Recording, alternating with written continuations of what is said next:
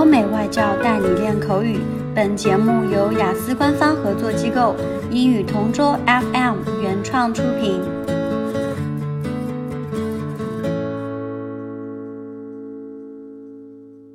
This is English Partner Topic Answers recording. For further information, please visit our website englishpartner.taobao.com. Describe your experience of saving money to do something. Saving money is not my cup of tea, but for my loved ones, I'll do anything to make them happy. I was wondering how I could buy a present for my dad. I wanted him to get the best on his birthday because he deserves it for his hard work. I'm incapable of spending much money to buy a fancy phone like the latest iPhone of the year, and Dad only gets enough money from his work to provide for our daily needs. Both my parents are really frugal. They won't buy fancy things to make sure they can provide me all the best in life. But I have the opposite thoughts because I believe that you have to enjoy the best in life and try them even once. As we all know, life is short.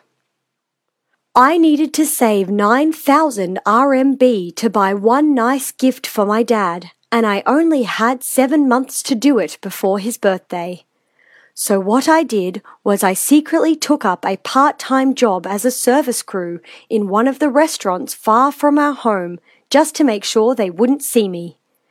Every time they give me my allowance, I saved 70% of it and used 30% for my fare and food.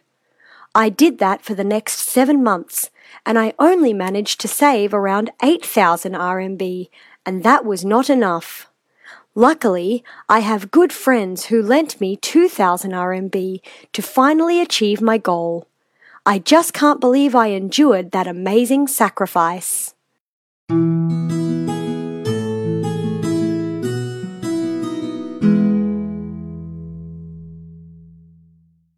Describe your experience of saving money to do something. Well, as an adventurous person, I always wanted to do something extreme. Last year, I decided to earn the activity I desired to do, which is skydiving. As a student, the money given by my parents is just enough for my studies. To be able to earn, I applied as a part-time crew in a Starbucks cafe, who luckily hired me. I set my schedule to work after school for at least four hours a day. Fortunately, I did last for a year working here, and at the end, I was able to earn 4,000 RMB, which I could say is pretty good enough for my dream sport. As I was working, I made a goal to earn 4,000 RMB since the cost of skydiving is 3,500 RMB. Luckily, I was able to save this amount of money. Honestly speaking, it was challenging since there were times when I needed money to buy some things for my schooling, but I stayed firm to myself that the money I am saving is for another purpose. So far as I worked, I didn't notice the time flew so fast. What's more, I am a kind of person who is patient enough to push for whatever I want in life. Then finally a year was finished and the exciting moment arrived.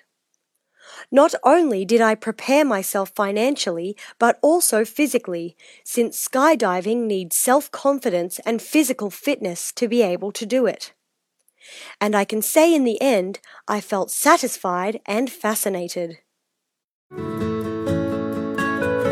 OK，今天的口语话题就到这里啦。如果你有什么想听的话题，可以在音频下面给我们留言。如果你想要获取更多关于雅思学习的内容，可以关注我们的微信公众号“英语同桌”。我们下期再见。